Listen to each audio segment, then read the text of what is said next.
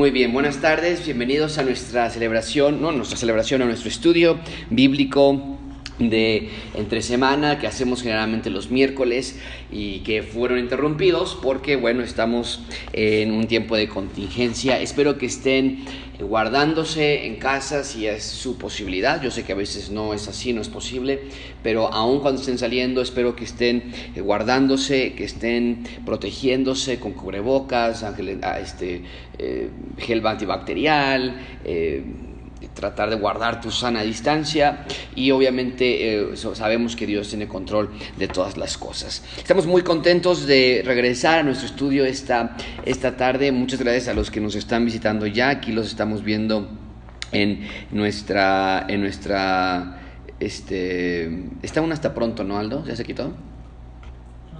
¿No está? Ah, ok. Perfecto, lo estaba viendo por acá. Pero bueno, eh, saludos a los que nos están visitando ahorita o los que nos están viendo por aquí en el, en el sitio. Irán, Liz Hernández, Blanca Hernández, Juliana Martínez, saludos. Gaby Anguiano por aquí en YouTube y también aquí en este está en, en, Facebook, siete personas, también tenemos un buen grupo de personas. ¿Sabes qué? Perdón tantito, sí lo sigo viendo, Aldo, asegúrate que no esté aquí en, en esta esquina, ¿no? ¿Qué dice? No hay, no hay nada. Aquí dice hasta pronto. Sí está hasta pronto. ¿eh? No, no se van a enojar, los vamos a despedir ya, los estamos sacando de sus casas y apenas vamos a comenzar. Mejor pon gracia abundante o algo, porque está ahí aún hasta pronto. Ok, ¿ya lo cambiaste? Ok, muy bien. No se vayan a ir, ok, no se vayan a ir, porque sí está aquí un buen ratito hasta pronto y no, no sé por qué se apareció allí. Ojalá que ahorita cambie y si no, bueno, vamos a tener que ver qué, qué tenemos que hacer al respecto. Recuerden, esta, esta noche la hemos apartado para un tiempo de estar juntos en oración, pero no nada más en oración, sino también estamos tratando de ver la parte de preguntas y respuestas.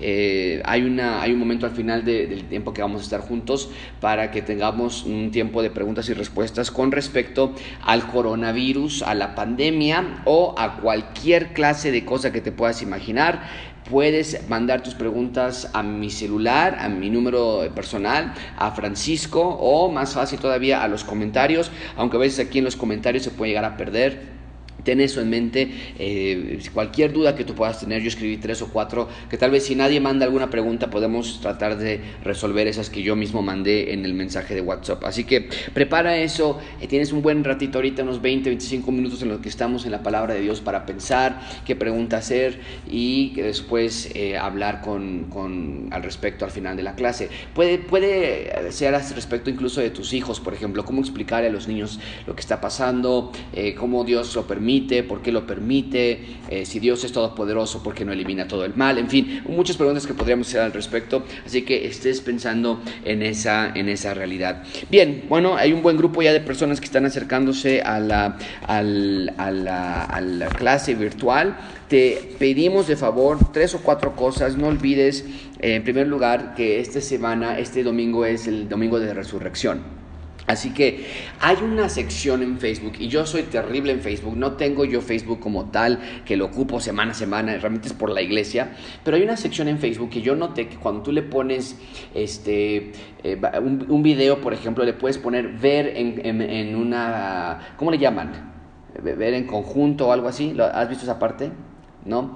Hay una parte que dice ver en conjunto, o ver con tus amigos, o ver en una fiesta, e invitas a todos tus contactos de Facebook. Bueno, si todos los domingos vale la pena que lo hagas, este domingo va a valer todavía más la pena que tú estés al pendiente de esa parte. Queremos invitar a más personas. Yo ya tengo tres o cuatro invitados que yo quiero darles esta invitación de que nos escuchen, que nos, eh, que, que, se, que vengan, que vengan de manera virtual. Así que yo estoy pensando ya en en quién invitar, a quién traer, a quién, a quién pedirle que nos acompañe a ver este servicio. Acabo de, poner el punto final a la predicación de este domingo. Va a ser un, un sermón altamente evangelístico, aunque yo pienso que todos los sermones son evangelísticos porque siempre hablamos del Señor Jesucristo y lo que Él hizo por nosotros, pero en ese sentido Este, en ese sentido, eh, bueno, este domingo va a ser un poco más evangelístico porque vamos a explicar de la resurrección del Señor Jesucristo.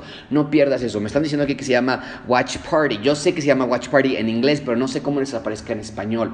Eh, en fin, tú tal vez alguien si de los comentarios si pueden poner cómo, cómo hacer eso en Facebook. Este, no, no vamos a, a, juzgarlos como personas que se la pasan en Facebook, ¿ok? Esta parte se las vamos a perdonar porque yo no sé esa, esa sección.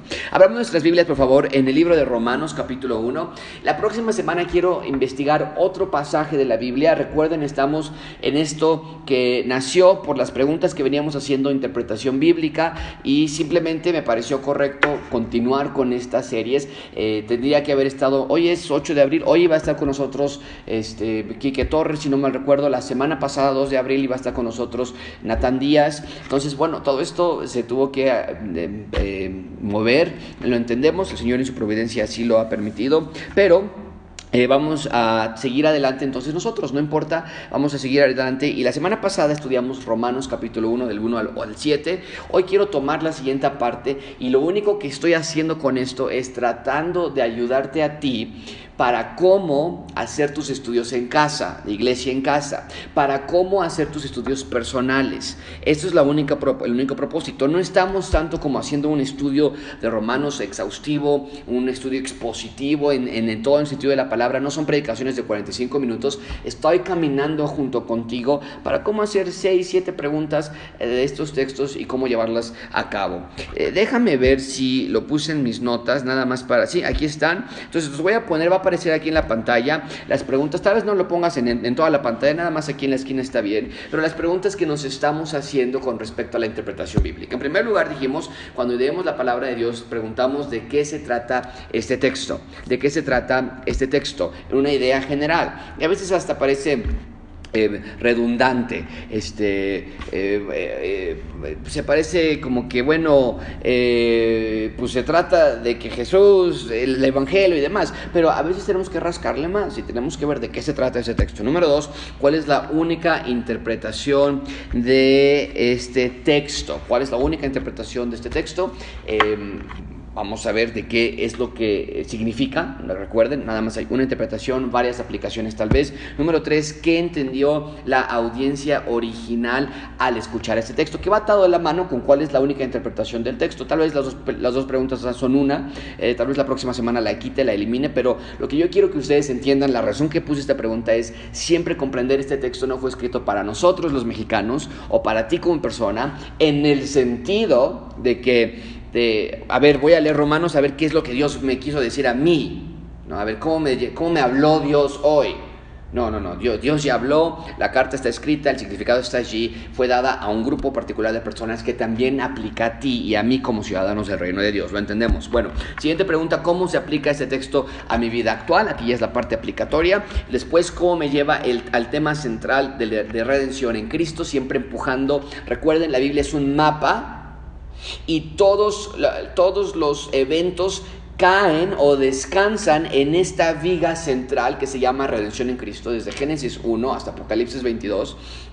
Todos los eventos descansan en esta viga central, en esta columna central que se llama el plan de redención en Cristo. Y cada texto que tomamos, ¿cómo se conecta?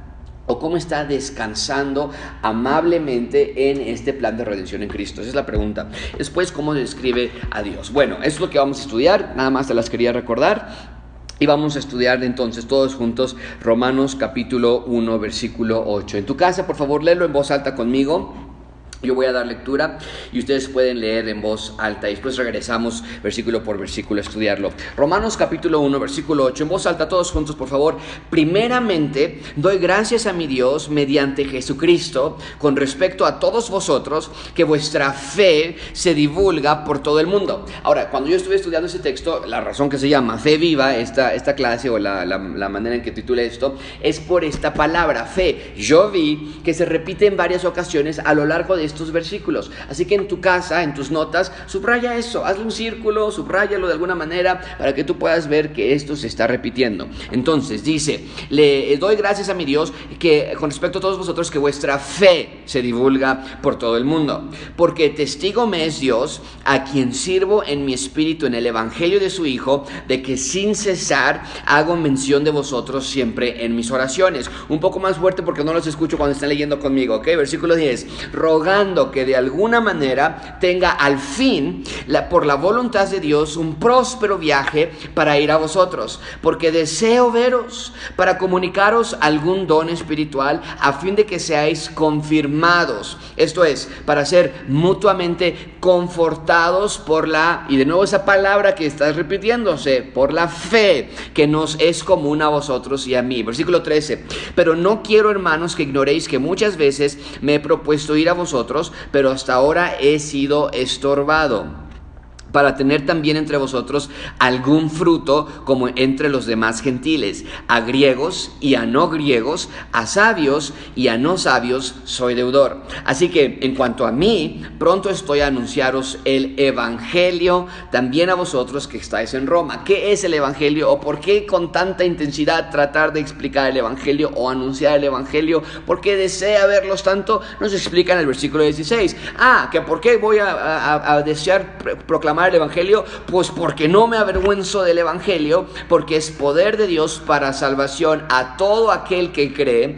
al judío primeramente y también al griego, porque en el Evangelio la justicia de Dios se revela por fe, de nuevo esa palabra, y para fe, de nuevo esa palabra, como está escrito, más el justo por la fe vivirá. Entonces, pudieron ustedes ver, no tomó mucho tiempo ver que esa palabra se repite y se repite y se repite constantemente en este texto. Este, esta porción de las escrituras nos está hablando de la fe que encontramos por medio del Evangelio, ¿no? Si tuviéramos que compartirlo con tu familia, con tus tres hijos, con tu esposa, con, con tus padres, con tus tíos, les podríamos decir, este texto en en resumen, se habla acerca de la fe que nos da el Evangelio. Así que vamos a empezar a hacer esta disección, vamos a comenzar a hacer este estudio de, de la fe que encontramos en estos versículos. Quiero que tengan bien en lista sus mentes acerca de lo que estamos eh, preguntándonos y después vamos a regresar a esto. Vamos versículo por versículo. Versículo 8. Primeramente, doy gracias a mi Dios mediante Jesucristo con respecto a todos vosotros de que vuestra fe se divulga por todo el mundo. Algo que yo quiero que ustedes entiendan es, la semana pasada nos habló Pablo acerca del Evangelio de Dios. Vemos esa parte muy interesante. El Evangelio de Dios, una de las únicas ocasiones en las que no le dice el Evangelio del Señor Jesucristo. Dice el versículo 5 que recibieron gracia, recibieron eh, el apostolado, el mensaje para que todas las naciones obedezcan en fe. Por cierto, versículo 5 podríamos seguir conectando esta frase. No lo tenemos en nuestras pantallas, pero ustedes lo pueden ver en sus Biblias. Dice el versículo 5 que recibieron el apostolado para ir a todas las naciones por amor a su nombre, que obedezcan en fe. Esa es la Ahora nos va a hablar a nosotros. No, no está hablando ahora ya en su salutación general. Estoy aquí, los amamos, saludos, paz, gracias a vosotros. Yo soy el apóstol Pablo. Ahora nos está hablando a, está hablando a los romanos y directamente a los individuos les está diciendo, lo primero que tengo que hacer es dar gracias a Dios, pero mucha atención con esa con esta palabra mediante eh, eh, vemos esta constante en las escrituras. Pablo es un gran expositor con respecto a la, a la intercesión o al punto de conexión que tenemos con Dios a través de Cristo. Y, lo hemos visto ya cuando estudiamos nuestra serie de Marcos, cómo es que el Señor Jesucristo se acercó al templo y dijo, destruyan este templo, en tres días les voy a construir un nuevo templo. Hablando acerca de que el templo es el punto de reunión, lo he explicado yo muchas veces, el punto de reunión donde Dios iba a encontrarse con los hombres porque el reino que había sido construido en Génesis 3 había sido derrumbado por el pecado que había entrado al mundo. Entonces, el, ese punto de reunión era el templo. Ahora nuestro punto de reunión no es un edificio, no es un un lugar hecho con, ah, con manos humanas, sino ahora el punto de reunión es el Señor Jesucristo. Y está diciendo aquí, doy gracias a ustedes por medio del Señor Jesucristo y la razón del agradecimiento es que su fe, el versículo 5 dijo, yo quiero que todas las naciones obedezcan en fe. Ustedes sí tienen fe y su fe se divulga por todo el mundo. Cuando habla de todo el mundo, no está haciendo referencia a México, Inglaterra, Canadá, está haciendo referencia a todas las lenguas, a todas las naciones, judíos y no judíos, y lo va a mencionar al final de este texto. Pero lo primero que vean entonces, que, quiero que, yo, quiero que vean ustedes, es la fe se divulga. Y, lo puse al final, vamos a, vamos a estudiarlo al final, les voy a presentar todo. Pero la fe se divulga, la, la fe tiene que salir. Y dice el texto por todo el mundo. Ahora tú y yo no vamos a todo el mundo tal vez, pero sí tenemos por todas nuestras colonias o por todos nuestros amigos o por todos nuestros vecinos. Tienen que saber, tienen que entender el Evangelio de Dios, tienen que ver nuestra fe y nuestra fe tiene que ser vista, tiene que ser divulgada. Y es lo que está diciendo Pablo, versículo 9. Porque testigo me es Dios a quien sirvo en mi espíritu que el Evangelio de su Hijo, y noten, hagan una comparación, si tienen sus Biblias ahí, hagan una línea o hagan una anotación le llama ahora el Evangelio de su Hijo, cuando en el versículo 4 nos dijo que era el evangelio, perdón, el versículo 1 nos dijo que era el evangelio de Dios. Bueno, pues que pues, es el evangelio de su hijo o es el evangelio de Dios. Y vemos esta parte que habla acerca de la deidad del Señor Jesucristo. Jesucristo es Dios. Y vemos esta manera en que usa intercambiablemente Pablo estos dos, estos dos adjetivos posesivos o estos dos individuos, Dios y Señor Jesucristo. Testigo me es Dios a quien sigo en espíritu en el evangelio de su hijo, de que sin cesar hago mención de vosotros siempre en mis oraciones. Está orando particularmente, versículo Dios, que de alguna manera, oh romanos, si yo pudiera cualquier oportunidad que yo encontrara para ir a ustedes en un viaje próspero. Pablo quería ir, quería verlos, los amaba. Versículo 11, porque les deseo ver. Y vemos esa parte de la comunidad de Cristo. ¿Sabes una cosa? Yo deseo verlos a cada uno de ustedes deseo verlos. Y apenas llevamos unas cuantas semanas sin vernos.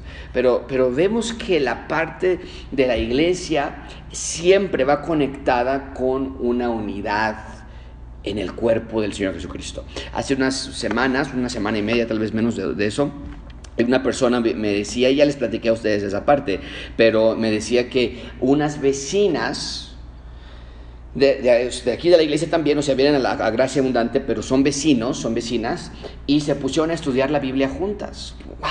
Eso me llenó mi corazón. Y ojalá que tú también lo hagas. Háblale a alguien, oye, ¿qué te parece si estudiamos la Biblia juntos? Esto va para largo, tenemos que estudiar la Biblia juntos, por teléfono, obviamente, su distancia, pero vamos a estar hablando juntos, una videollamada. Tenemos esa necesidad muy importante de estar en unidad. Y es lo que Pablo está diciendo, quiero verlos, quiero darles, quiero comunicarles algún don espiritual eso habla acerca de la bendición que Él quería traer sobre ellos. Quiero estar ahí con ustedes, a alimentarlos espiritualmente para que estén confirmados, arraigados, como con raíces largas y profundas que estén sujetos a Dios. Esto es para ser mutuamente confortados por la fe que nos es común a vosotros y a mí. Pablo dice, yo quiero ir a Roma porque yo sé que lejos de que tengamos una afinidad social, económica, lingüística, cualquier otra cosa que pueda existir, la afinidad que nos une, el común denominador que nos mantiene fuertes es la fe. Entonces déjame decirlo de esta manera, dijimos hace un ratito, la fe se divulga, aquí podemos ver la fe conforta, la fe conforta. ¿Has visto alguna persona que tiene dudas, miedo, que tiene incertidumbre? Que tiene temor, que tiene preguntas, la Biblia es real, no es real, ¿qué hago con mi hijo? ¿Qué hago con...? Es la palabra de Dios, es la fe que va a confortarnos unos a otros. Eso es tan importante. Eh, no, perdón, me quedo en el 12 todavía, no pasamos al 13. Pero hace un ratito yo hablaba con, estábamos escuchando una canción con mis hijos en la casa. Y yo les decía, esta canción habla acerca de que la iglesia debe ser el lugar donde no vamos a ser juzgados de una manera hipócrita. ¿Ok? Mucha atención con eso. Tenemos aquí afuera, y ojalá que te lo recuerden, una pancarta que dice, la iglesia es un hospital y Jesús es el médico de médicos. Cuando entra alguien y, vestido de diferentes maneras que nosotros nos vestimos tal vez, cuando entra alguien con tatuajes, con piercings, cuando entra alguien con un estilo de cabello diferente al nuestro, solemos pensar, ¡ay, qué, qué, carnal, qué, qué, qué mal! Pero dice Pablo, no, la fe es lo que puede confortarnos, la fe es lo que nos puede unir, no para que todos seamos aceptos de cualquier clase de estilo de vida, no, sino que la fe es lo que va a construir a las personas La fe es lo que va a cambiar a las personas realmente el evangelio de la fe. Eso, es obviamente. Veamos versículo 13, ahora sí. Porque no quiero, eh, pero no quiero hermanos que ignoréis que muchas veces me he propuesto ir a vosotros pero hasta ahora he sido estorbado. Y vean esta parte, algo bueno, ir a Roma, predicar, eh, predicar con ellos, estar con ellos, pero se le ha sido estorbado. Mucha atención con esto. Podríamos hacer la pregunta, ¿por qué Dios no permitió que Pablo fuese a Roma? En este momento, dice, estoy siendo estorbado. Podríamos hacer la pregunta así, ¿dónde está Dios? ¿Dónde estaba Dios? Aquí con Pablo. ¿Por qué no lo dejó ir a Roma? Y no está diciendo Pablo que Dios lo estaba estorbando, pero había oposición, había obstáculos que no le permitían ir a Roma. Y tú y yo nos podemos, o nos debemos hacer la pregunta, ¿dónde estaba Dios en ese caso? déjame trasladarlo a nuestra actualidad. ¿Dónde está Dios ahorita que está el coronavirus? ¿Dónde está Dios ahorita que hay miles de personas muriendo? ¿Dónde está Dios ahorita que nos está estorbando las circunstancias, que nos está estorbando para reunirnos otra vez? Es más, una cosa muy triste lo que está sucediendo con las personas que están falleciendo. Ni siquiera en los funerales, ni siquiera los están permitiendo entrar. Más de 10 personas en los Estados Unidos no se pueden abrazar, no se pueden besar con abrazo, con beso a la persona que sufrió una pérdida porque alguien se murió, no pueden tomarse de la mano, no pueden. Y podríamos tú y yo preguntarnos, ¿dónde está Dios? Eh, pero versículo 12 nos dijo, la fe es la que nos conforta. La fe es lo que nos mantiene firmes. Aun cuando estoy lejos, dice Pablo, aún sigo orando, dando gracias a Dios por ustedes, dando gracias a Dios de que la fe se está divulgando. Y en este momento, amigos, yo creo que es una gran oportunidad que Dios está poniéndonos en bandeja de plata para que el Evangelio se propague a, todas las, a todos los rincones del planeta por medio de nuestros recursos tecnológicos, el Internet y, los, y las partes virtuales. Es tu labor ahora que el Evangelio se propague. Bueno, pero entonces Pablo dice, no he podido ir con ustedes porque quiero tener también entre vosotros, la segunda parte del versículo 13, algún fruto como entre los demás gentiles. Pues he trabajado con muchos otros pueblos, con muchas otras naciones o lenguas, también quiero ir con ustedes. A griegos y a no griegos, a sabios y a no sabios, soy deudor. Pablo, Pablo esa es la parte, amigos, y yo quiero que tú lo marques muy bien. Tal vez lo debería haber puesto en la pantalla, si, si lo pudiese haber puesto así. Pero yo quiero que veas esto. Eh, cuando Pablo recibió el Evangelio, fue como un tesoro del cual él se sentía deudor, no contra Dios, de decir, Señor, wow, todo lo que tú me has dado, ahora yo tengo que hacer tanto para ti para repagarte. Pero él al ver este tesoro del Evangelio, él veía a todas las personas y él se sentía deudor de, te debo, te, te debo a ti, que me debes dinero. No, no te debo dinero. Te debo las noticias del Evangelio. ¿Cómo me las voy a quedar calladas? ¿Cómo me voy a guardar esto? Soy deudor a todas las personas y a aquellas personas que me reciban voy a ir a compartir el Evangelio. Esta parte nos debe de transformar la manera en la que nosotros vemos el compartir el Evangelio. No es una opción, no es una, eh, no, es una sugerencia, no es si, si te sale, no es si te sabes muchos versículos. Comparte tu historia, comparte tu, tu, tu, tu testimonio personal, lo que Dios ha hecho por ti. Porque Pablo dice, yo soy deudor de todos ellos. Dice versículo 15, así que en cuanto pueda, en cuanto yo pueda, eh, eh, en cuanto a mí pronto estoy a anunciaros el Evangelio, también a vosotros que estáis en Roma. ¿Por qué? Y llegamos a esta parte muy famosa de las Escrituras, porque no me avergüenzo del Evangelio. No me avergüenzo del Evangelio. Es poder de Dios para salvación. A todo aquel que cree. Hay una limitante el poder de salvación es para los que creen.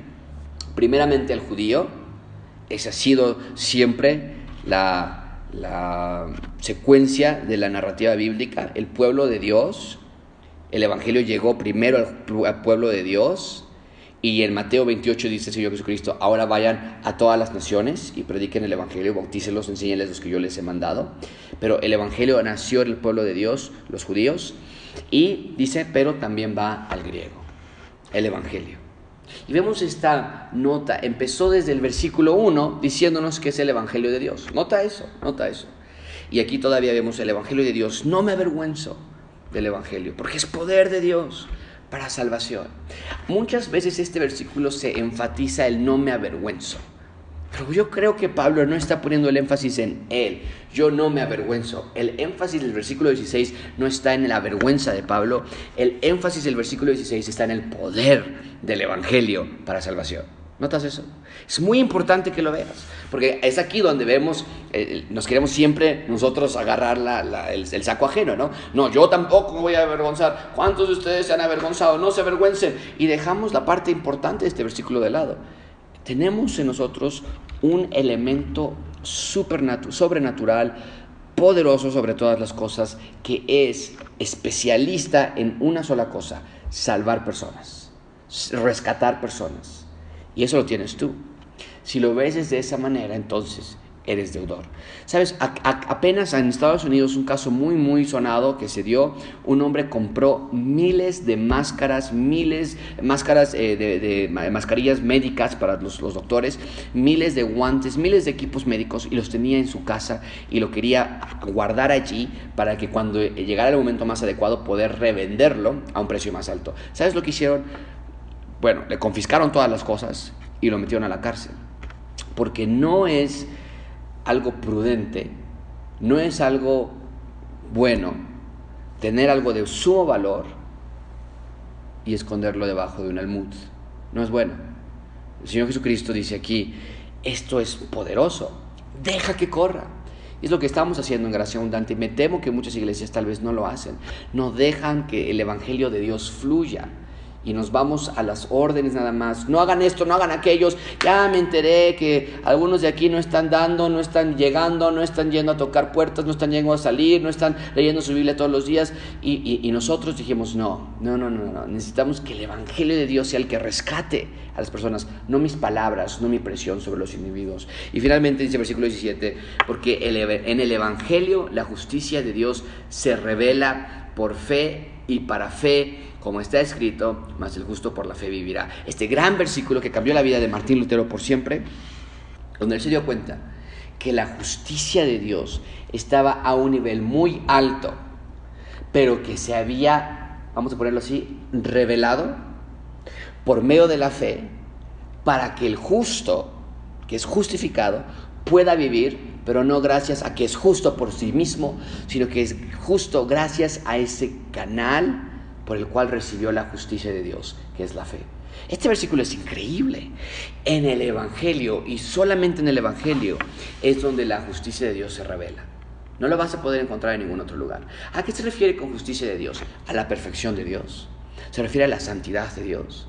Y el Evangelio es el que nos dice, tú no eres una persona santa, tú no eres una persona perfecta, tú eres una persona altamente pecadora y extremadamente merecedora de condenación eterna. Eso es el Evangelio. Nos revela la justicia de Dios. Y al tú ser enfrentado con esta luz gloriosa de la perfecta santidad de Dios, no hay otra cosa de donde sostenerte más que de la fe, que entonces ahora te da su justicia y te dice, vas a vivir y vas a vivir justo y vas a vivir justificado por siempre, pero gracias a la fe. ¿Ves todo lo que esto hace? Entonces déjame ponerlo así, lo puse en la pantalla, la fe se divulga.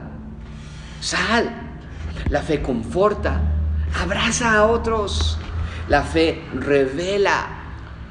Tienes que ser expuesto a la santidad de Dios. Ve la, santidad de Dios, revela la justicia de Dios, pero la fe revive, porque el justo por la fe vivirá. Y es lo que hemos estado viendo en Marcos, ¿no es cierto? ¿Cuántas veces el Señor Jesucristo nos dijo, vete, tu fe te ha salvado. ¿No, ¿No, hemos visto eso muchísimas ocasiones? Es lo que está diciendo aquí. El justo por la fe va a poder irse porque su fe lo ha salvado. Qué, gran pasaje tenemos aquí este, esta noche. Entonces, muy brevemente, vamos a repasar nuestras preguntas. ¿De qué se trata el texto? Se trata del poder de la fe que se encuentra en el Evangelio. ¿Cuál es la única interpretación de este texto? Que la justicia de Dios se revela en el Evangelio. Nosotros no podemos ser justos, sino que es por medio de la fe que podemos tener vida como los romanos la tenían, que su fe divulgaba a todo el mundo, que su fe confortaba entre ellos que su fe querían llegar a ser confirmados aún más con Pablo. Esa es la fe, es una fe viva que provoca que las personas estén vivas. Y los romanos estaban diciendo, sí, Pablo, ven a confortarnos, sí, Pablo, ven a enseñarnos, sí, Pablo, ven a que estemos más firmes. Esa es la clase de fe. El fe, el justo por la fe vivirá. Eso es lo que es la interpretación de este texto. Y la siguiente pregunta es lo que entendieron los romanos. Cuando Pablo escribió esto, no entendieron otra cosa. Si nosotros somos justos es gracias a la fe. Es gracias a la fe. No hay otra, no hay otra cosa. Si nosotros tenemos la fe, ahora tenemos que ir y predicar el Evangelio a todas las naciones, como Pablo lo hacía. ¿Cómo se aplica ese texto a mi vida? Bueno, lo empecé yo a dar en diferentes áreas, ¿no? Pero tenemos fe en que el Señor Jesucristo tiene control sobre todas las cosas, en que Dios tiene soberanía sobre esta pandemia, en que eh, mi, mi, obligación es compartir el Evangelio primeramente, y mucha atención con esto, primeramente a tu familia. Es inoperante. Podría decir inservible para tu propio beneficio espiritual. Tal vez va a ser servible, para los de allá afuera, pero es inservible para tu propio beneficio espiritual. Cuando estás compartiendo el Evangelio a todo el mundo allá afuera, pero tu casa está en obscuridad total. Necesitas compartir el Evangelio a tu familia.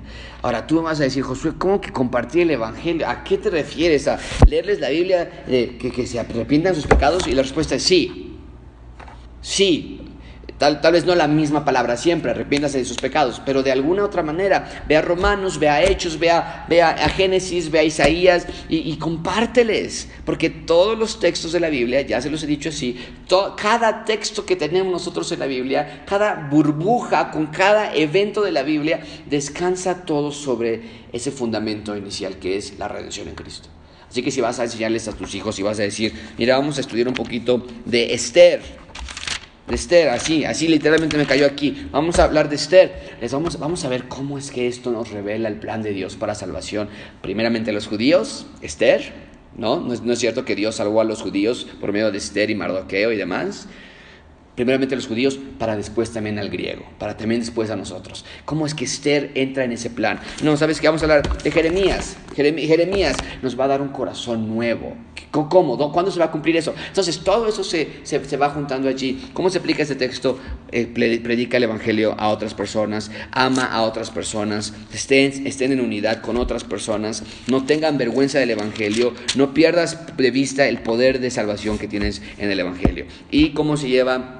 ¿Cómo me lleva al, tema central de redención en Cristo? Bueno, aquí está más sencillo, que, más claro que el agua. Eh, ¿Cómo me lleva al plan de redención? El justo por la fe en Jesús vivirá. Ya lo dijo aquí en el versículo 9, es el evangelio de su Hijo. En el versículo 1 es el evangelio de Dios. Versículo 16, eh, eh, no me avergüenzo del evangelio. Versículo 17, el evangelio revela la justicia. En fin, es este pasaje nos lleva al Evangelio porque está allí, está cerquitita de allí. Y finalmente, ¿cómo describe a Dios? Este pasaje describe a Dios como un Dios santo, la justicia de Dios, pero como un Dios que justifica a las personas en fe. Entonces, muy, muy interesante esa parte. Bueno, ahí lo tenemos entonces, unos minutos nada más de estudiar la Biblia juntos. Esto es lo único que se trata, no hay más eh, en este sentido. Simplemente queremos que tú lo hagas ahora en tu casa. Espero que no, que no te aguardes hasta el próximo miércoles que vamos a, estudiar juntos otra vez la palabra de Dios. No aguardes esa parte, sino que en, tres semanas entonces estudiando. Pero sí te quiero dar, por ejemplo, una tarea. Déjame darte esta parte quiero que de tarea eh, es, ustedes estudien eh, la resurrección de Lázaro.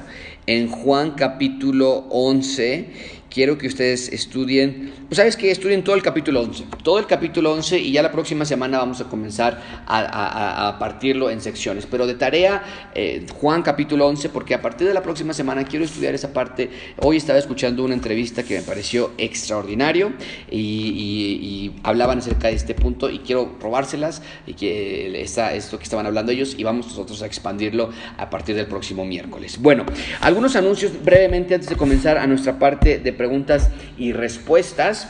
Eh, quisiera anunciarles, eh, recordarles, este viernes a las 10 de la mañana vamos a tener un tiempo de 10 o 15 minutos, muy breve, muy, muy breve, de 10 o 15 minutos para orar. Vamos a orar juntos. Yo voy a leer un devocional muy breve también. Vamos a leer una, una porción de las escrituras. Vamos a encontrar una verdad. La vamos a analizar por 6, 7 minutos. Y después otros 6 o 7 minutos vamos a orar juntos. Ustedes en su casa y yo aquí en mi oficina. No vamos a estar aquí en el púlpito. Quiero hacerlo un poco más personal. Vamos a estar en mi oficina. Los voy a llevar allá conmigo. Vamos a orar juntos como una, una reunión de oración. Los que puedan en la mañana si no estás trabajando o si estás trabajando pero puedes echar un ojito ahí al, Facebook y o al YouTube y estar ahí en oración. Adelante, eh, tengan eso en mente, 10 de la mañana. Y también viernes 3 de la tarde, mucha atención con esto, es la primera vez que lo vamos a hacer. Viernes 3 de la tarde vamos a tener una celebración especial para recordar la crucifixión de nuestro Señor Jesucristo. Viernes 3 de la tarde y esa hora la, la, la podemos cambiar todavía, incluso tal vez algunos de ustedes aquí en los comentarios me pueden decir, no Josué, esa hora no podemos porque estamos muy ocupados, podemos ir un poquito más tarde tal vez, pero generalmente por excelencia es la hora en la que se ha, en muchas iglesias se ha celebrado esa hora, el, el servicio de crucifixión, pero bueno, ahorita que estamos en manera virtual hay más flexibilidad, si no te conviene, mándame un mensaje y esos son los anuncios que yo quiero que ustedes tengan en mente. Viernes 10 de la mañana y viernes 3 eh, de la tarde. Ahora, a partir de este viernes, todos los viernes a las 10 de la mañana vamos a estar orando juntos. Y si vemos que funciona bien, podemos agregarlo un día más. Martes y viernes es lo que estamos pensando. Pero vamos a empezar quedito, vamos a empezar despacio. Nada más los viernes vamos a estar juntos orando de esa manera. Muy bien, ¿alguna pregunta que ustedes tengan con respecto al coronavirus? Me llegaron algunas preguntas. Déjenme ver si veo aquí algunas en las... En las en las este en los comentarios, ¿no, verdad? Ok. Wow. Ok. Muy bien. Entonces, me llegaron algunas, yo. Aquí está Alberto, sí, ya entonces ya quedó ahí. Eh, va a haber un servicio el viernes. Déjame por aquí le pongo. Así es, 3 pm en línea, obviamente, ¿ok? Aquí me llegó otra pregunta, dice, eh, pregunta, ¿cómo le explico a un inconverso que tiene mucho miedo lo que está pasando con esta pandemia? Muy, muy buena pregunta esta, muy aplicable. ¿Cuántos de nosotros no tenemos personas inconversas? ¿Cómo le podemos explicar? Bien. Bueno, hay infinidad de maneras en las que podríamos llegar, pero eh, esta es, esta es, esta es la parte que yo tendría que empujar mucho esta pandemia desnudó lo que ya estaba pasando tal vez de manera mucho más paulatina. Sí, sí, sí, sí, hay muchos muertos. No, no, quiero subestimar ese dato. Pero cada año miles de personas mueren en cada país. Entonces, esta pandemia está acelerando aquello que es inevitable, que es la muerte. Entonces, mi persona, mi amigo inconverso, yo le voy a explicar, ¿sabes qué, amigo? Mira, sí, la pandemia es terrible, pero esto nada más está desnudando y está acelerando lo que ya nos va a pasar a todo el mundo, vamos a morir. Y esa razón de la muerte es que nuestros cuerpos son susceptibles a todas estas clases de virus, a toda esta clase de enfermedad. Y no debería ser así. Es más, no era así. En Génesis Dios creó todo de manera tan perfecta, pero fue nuestro pecado que metió al mundo toda esta serie de, eventos desafortunados, terribles, males naturales en algunas veces y males morales en algunas otras veces, porque nosotros también provocamos mucho de esto. Los males naturales son aquellos naturales que, no tenemos tanto control, terremotos, virus como este. Pero algunos males morales que nosotros sí tenemos control, asesinatos, robos, mentiras, eh, adulterios, toda esa clase, el mundo está infectado, amigo. Entonces necesitamos a un Salvador que venga a rescatarnos y ya lo hizo, es el Señor Jesucristo y no nada más nos va a rescatar para que nos vayamos al cielo y vivamos allá en jubilación. Él va a reconstruir este planeta. Amigo, esto no va a ser así para siempre. Tienes que confiar en el Señor Jesucristo ven a mi iglesia, escucha más, ven a mi casa, vamos a leer de la Biblia y vamos a, estudiar juntos, ¿no? Pero, pero esa, es la, esa es la manera en la que tal vez yo me acercaría, depende también el contexto, ¿no? Si tu amigo ya conoce un poco de Cristo, ¿no? Y qué más le puedes explicar tú al respecto. Entonces, esa sería una buena manera de acercarte desde esa perspectiva. Deja ver si me llegó una pregunta más. Ok. No, no me han llegado ninguna pregunta. ¿Alguien? ¿Alguna pregunta? Muy bien, aquí dice... Ok, vamos a también a orar esa parte. ¿Alguien más preguntas? Si no, voy a hacer yo una pregunta a mí mismo aquí en el, en, el chat, yo solito, ¿eh? Porque me están dejando solos. Me están viendo y nada más están riendo de mí, que nadie está preguntando. ¿Alguien haga una pregunta? Por lo menos invente una o Pongan en Google cómo hacer preguntas difíciles de la pandemia y cómpienlas y peguenlas aquí. Nadie. Bueno, mientras están pensando, vamos a algunas peticiones de oración. Estaban pidiendo oración aquí por eh, Angelita. Eh, es la hija de Brenda eh, Rodríguez. Ustedes tal vez la conocen. Dice eh, les pido, hermanos, seguir en oración por la salud de mi angelita para que se frene la neurodermatitis y no avance. Se los agradeceré, agradeceré en oración. ¿Cómo va esa parte, Brenda? Tal vez escríbenos ahí un pequeñito update, un pequeñito actualización. Si va avanzando mucho esa parte de la neurodermatitis o más o menos se está manteniendo. Tal vez ahí danos una, una, una actualización. Muy bien, saludos a Lemuel, a Lemuel, Febe, Ana Fernández, Ana Laura. Qué bueno que nos están viendo. Ana Laura, Octavio Ortega Villar. Muy bien, qué bueno que estás ahí, Octavio. Un saludo, un fuerte abrazo. Eh, Chuy Lupita, un fuerte, fuerte saludo también, un fuerte abrazo, fuerte saludo. ¿eh? Bueno, aquí otra pregunta, ya llegaron un poquito más. Gracias, gracias. Pensé que me estaban preocupando ya. Dice, ¿es el empiezo de las señales del fin del siglo a nivel mundial? Bueno, no sé si es una pregunta o no, pero déjame aclarar esa parte muy importante. No, definitivamente no esta pandemia no hay, no, no es el inicio, son no las señales del fin, ¿ok? Recuerden, desde que el Señor Jesucristo partió hacia, hacia, hacia el cielo, hacia su Padre, a la diestra de su Padre, a partir de ese momento ya estamos en los últimos días. Ahora han pasado más de 2020 años ya desde que eso sucedió. Pero eso no significa que esta pandemia, ni la Segunda Guerra Mundial, ni la Primera Guerra Mundial, ni la recesión de 1929-1930, ni cuando se le dio la tierra en 1948 a Israel, ya se le reconoció como un Estado, nada de eso Nada de eso es el inicio o, las señales del tiempo del fin. Ya no necesitamos señales como tal. No hay señales cuando estoy hablando de que van a escuchar terremotos y vamos a entrar a Marcos 13 y justo me dio una pausa para respirar porque Marcos 13 y 14 es un, capítulo muy fuerte hablando de las señales del fin, pero del fin, fin cuando viene la segunda llegada del Señor Jesucristo a la tierra, no ahorita. Ahorita puede haber guerras o puede haber paz o puede haber pandemias o puede haber curas, no importa esas ya estamos en los últimos días. Y todas estas cosas, simplemente vuelvo a, la pregunta anterior, acentúan lo mal que está el planeta Tierra. No debería ser así. Eso es muy importante que ustedes descansen en esa realidad, porque decimos que como Dios puede permitirlo. No, espérame, él, él no lo permitió, Él creó todo y era bueno. Fuimos nosotros los que lo destruimos, pero al final, Apocalipsis 22, léelo tú mismo, no más dolor, no más muerte, no más enfermedad. No es que lo está como Dios no va a hacer nada al respecto, porque Dios no nos rescata. No, sí, ya nos rescató. Tenemos ultimadamente promesa de resurrección. Lo vamos a ver este domingo en, el Señor eh, cuando el Señor Jesucristo habla con Marta y con Lázaro y con María. Qué gran palabras les da. Pero Marta, y nada más te lo adelanto y, te, te, lo dejé de tarea, es tanto lo que me impresionó. Pero Marta le dice, Señor, pero es que yo viste haber llegado y no llegaste y Lázaro se nos murió. Y Jesús le contesta, Marta va a resucitar Lázaro. ¿Y sabes lo que le contesta Marta? Te lo dejo de tarea, búscalo tú, ¿ok? Búscalo, porque lo que le contesta y después lo que le contesta el Señor Jesucristo, wow, es increíble. Pero lo único que quiero hacerte esa parte, y estudienlo ustedes en Juan 11, de verdad no es broma, quiero que lo hagan de tarea, pero lo que quiero que ustedes vean es Dios va a restaurar todo, está en este proceso restaurativo de la tierra, no nos va a dejar así. Entonces, bueno, quiero que lo vean esa parte allí. Otra pregunta más, dice, ¿cómo podemos administrar nuestros recursos en este tiempo? ¡Wow! ¡Qué excelente pregunta! ¿Cómo podemos administrar nuestros recursos?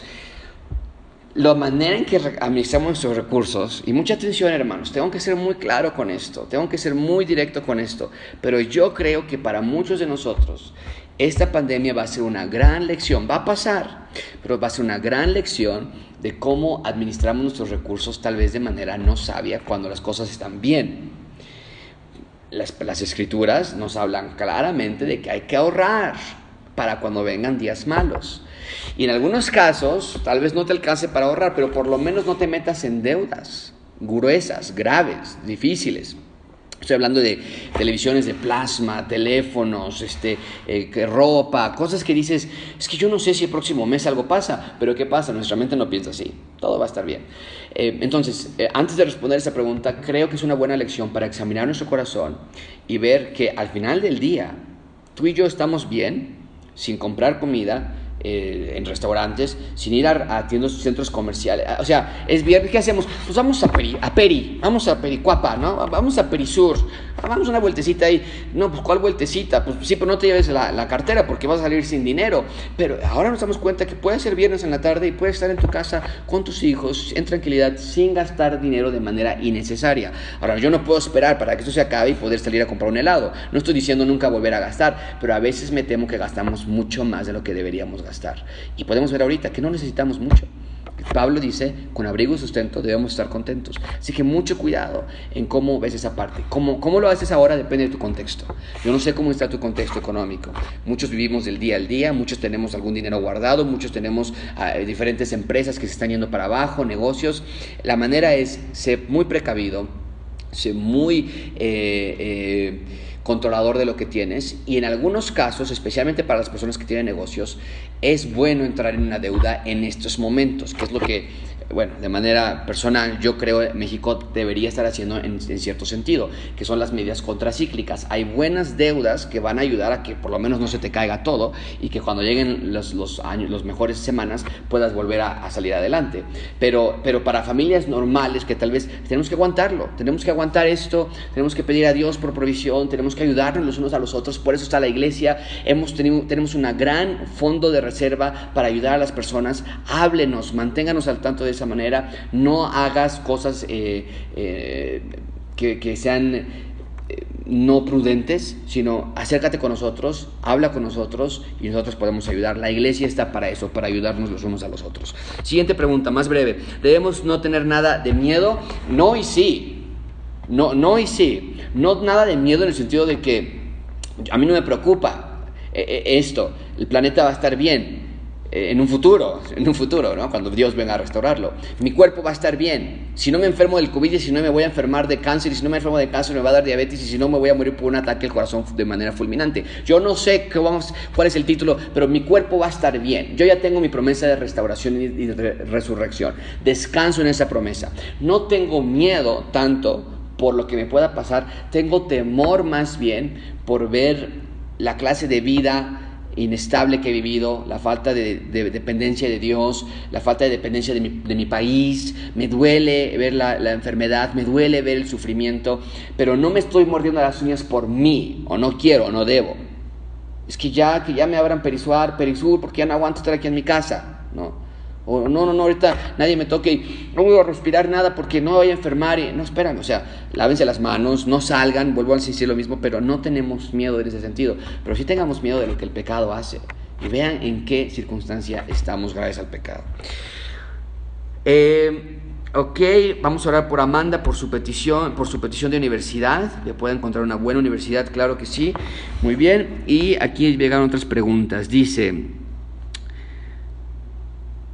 Dice, ¿por qué también a no sabios y proverbios tiene a un no sabio por un insensato o inicuo? Ah, bueno, me imagino que está hablando acerca de, Romanos. Pablo está hablando, vuelvo, vuelvo, a hablar de lo mismo uh, cuando él dice el mundo, soy deudor de griegos y no griegos, sabios y no sabios, está hablando acerca de todas las clases sociales.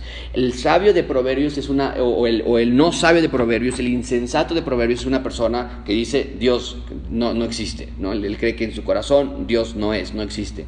Eh, esa clase de insensatez, esa clase, proverbios describe a un hombre que no es sabio, la sabiduría es el temor a Dios, la sabiduría es, es el temor a su, a, sus le, a su ley, eh, el principio de la sabiduría, es, lo que está hablando Proverbios. Pablo está haciendo más referencia a aquellas personas, por ejemplo, cuando, cuando dice eh, a los corintios, ven entre ustedes. Vean los salvos que no hay sabios entre ustedes. No está hablando de que no hay gente que no tenga temor de Dios. Está hablando de gente que sea con una eminencia y una capacidad. Y aquí Pablo en Romanos nos está diciendo, yo soy deudor a todos. Yo voy a predicar el Evangelio a los que son eminencias, como lo hizo en el Európago, o a los que no son eminencias y, no tienen tanto avance económico, eh, académico y cultural. Yo predico el Evangelio a todos. ¿no? A, eso, a eso se refiere esa parte. Buena pregunta. Dice, ¿cuál es una forma correcta de orar por esta pandemia? Muy buena pregunta ahí de Daniela. Eh, Daniela, yo diría, una forma correcta de orar por esta pandemia es que la gente pueda ver su necesidad del Señor Jesucristo que pueda ver que esto no es broma. Que no importa cuánto dinero tengas ahorrado, que no importa tu carrera, tu licenciatura, cuántos idiomas hablas, hay un vacío que cuando quitas todas estas cosas y las cuelgas, tus idiomas, tu dinero, tu carro, tu casas, tus vacaciones, y las cuelgas todas, te quedas vacío, sin nada. Y desesperadamente el corazón quiere recuperar esas cosas. Mi oración en esta pandemia es que la gente pueda ver su vacío y que pueda ver la necesidad del Señor Jesucristo. Gaby Anguiano, ¿cuál es el propósito de Dios con este virus? Pregunta Dominic. Muy bien, Dominic, excelente pregunta. Y recuerden, Dios no es una persona que tiene marionetas, no. Entonces Dios no dijo, hmm, se me hace que a estos cuates les va a caer una pandemia. No. Vuelvo a lo mismo, esta pandemia tiene, o sea, no, no tenemos que rascarnos la cabeza. ¿De dónde salió? Sabemos de dónde salió, sabemos de la, probable causa de, dónde salió de un animal, ¿no? Y comernos animales y demás.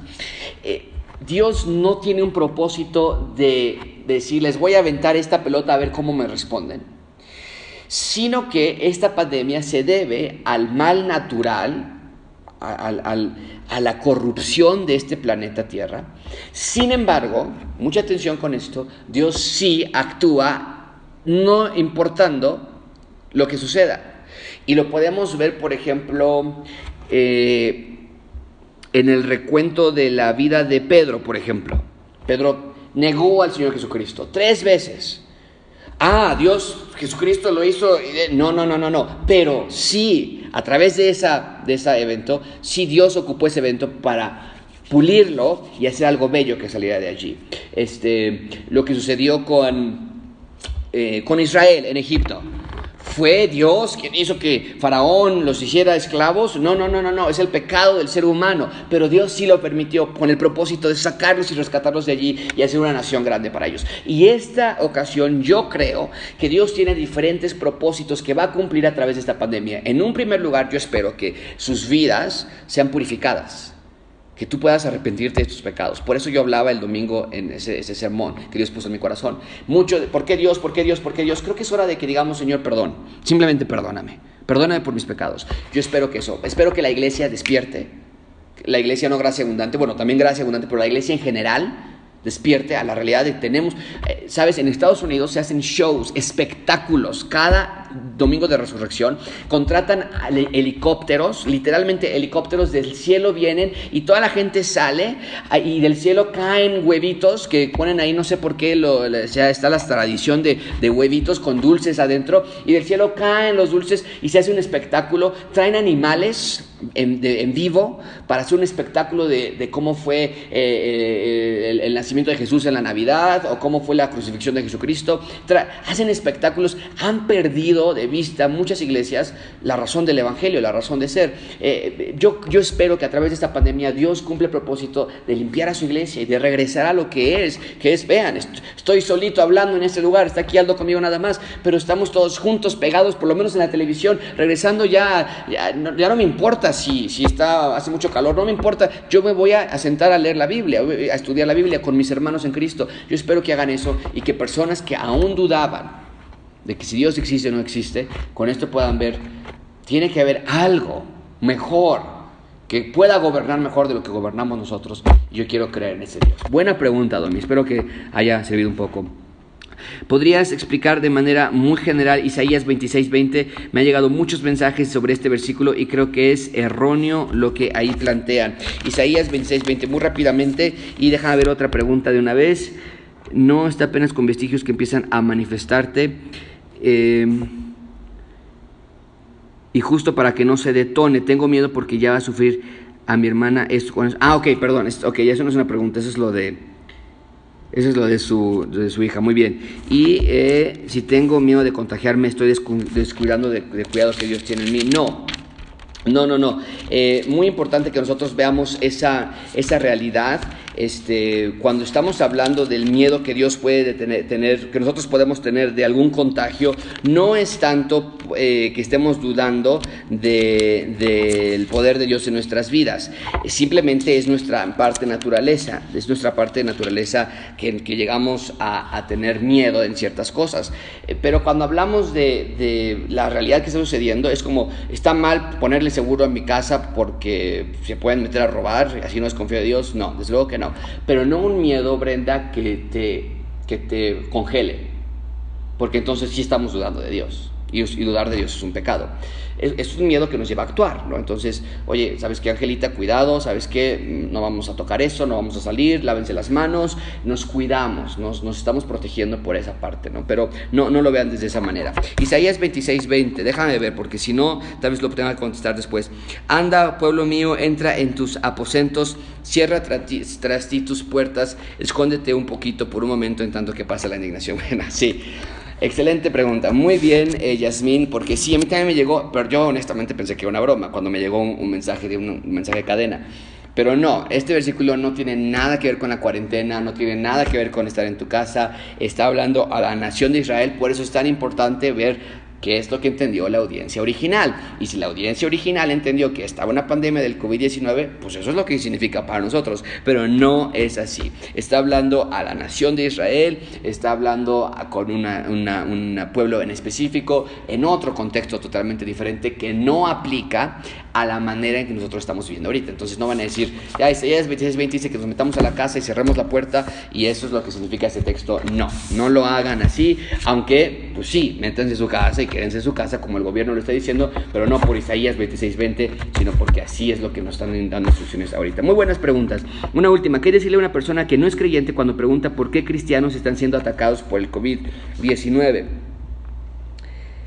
Eh,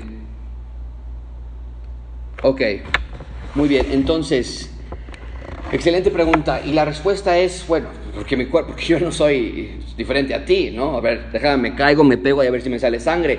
somos susceptibles a como cualquier otra persona, ¿no? Y los cristianos no tenemos ninguna promesa de que no vamos a enfermarnos mientras estamos en esta tierra. Tenemos toda la promesa de que nuestro cuerpo futuro va a ser perfecto. Pero el Señor Jesucristo murió y no murió de salud, de salud, murió porque lo torturaron. Y cada uno de los discípulos murió torturado también. Y, a través de la historia de la iglesia vemos que los cristianos han sufrido por excelencia, persecución, enfermedades, pestes, todo por igual. Y nosotros tenemos la misma promesa, pero mucha atención, por eso yo tengo que enfatizar eso. Yo ya soy sano. Yo no necesito una cruzada de salud, de, salud, de, de, de un hombre que va a poner las manos y me va a sanar. No, yo ya estoy sano por, la promesa que Dios me ha dado. Mi cuerpo va a estar bien, tal vez por un poquito de tiempo, va a estar en el ataúd cuando me muera, pero va a estar bien, aguántame, esto no es el todo, yo ya estoy bien. Y ni el COVID-19 ni ninguna otra peste me va a atacar. Para eso vean la, sermón que dimos, ¿cuál fue el primero que dimos? Bajo su sombra, eh, bajo su sombra, que, porque justamente ahí dice, no te va a llegar peste alguna, no te va, te van no te va a pasar nada. Y, estos versículos dicen, bueno, pues oye, no que no, y ahorita estamos aquí todos espantados. Explico yo allí muy bien esa parte, bueno, no, muy bien, pero lo explico, por lo menos lo explico de cómo es que a nosotros sí nos llegan pestes, pero qué significa cuando dice no te va a pasar nada y está ahí esa parte. Muy bien, bueno, pues lo dejamos hasta ahí entonces. Eh, dice... Eh, Bien, creo que ahí son otros comentarios ya. Muy buen grupo de personas, qué bueno que están reuniéndose, qué bueno que estamos todos juntos. Eh, estemos en unidad, juntémonos, amémonos, Oremos los unos por los otros de esa manera y que Dios, que Dios haga sus propósitos. Manténganse a salvo, manténganse con cuidado, guárdense sus casas, cualquier cosa que podamos hacer por ustedes, por favor, díganos, no pienses, no, no voy a pedir despensa porque alguien más la necesita más que yo, yo voy harta y saco un tarjetazo y compro más despensa. No, no, no, no. Para eso está la iglesia. En estos momentos es donde podemos entrar. Entonces, tenemos despensa para ustedes que podemos dar, que podemos enviar no dudes en esa manera. Muchísimas gracias. Cualquier cosa que puedan hacer, que yo pueda hacer por ustedes, por favor, háganmelo saber. Les extrañamos muchísimo, esperamos verles muy pronto y nos vemos entonces viernes 10 de la mañana para un 10-15 minutos de oración. Para los que llegaron más tarde y no, no, vieron este anuncio, 10 o 15 minutos de oración, nada más. Para orar juntos, un breve devocional, me parece que va a ser algo bueno. Y el viernes a las 3 de la tarde nuestra, nuestra celebración de crucifixión, un recordatorio de la crucifixión del Señor Jesucristo, viernes 3 de la tarde. Lo vamos a anunciar en WhatsApp, vamos a estar anunciándolo en Facebook también.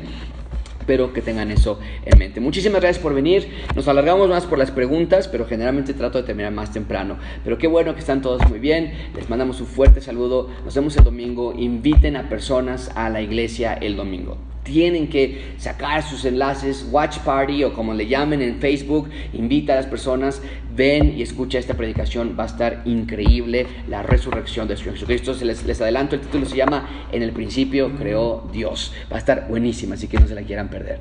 Muchísimas gracias, que tengan muy bonita tarde. Nos despedimos, hasta pronto.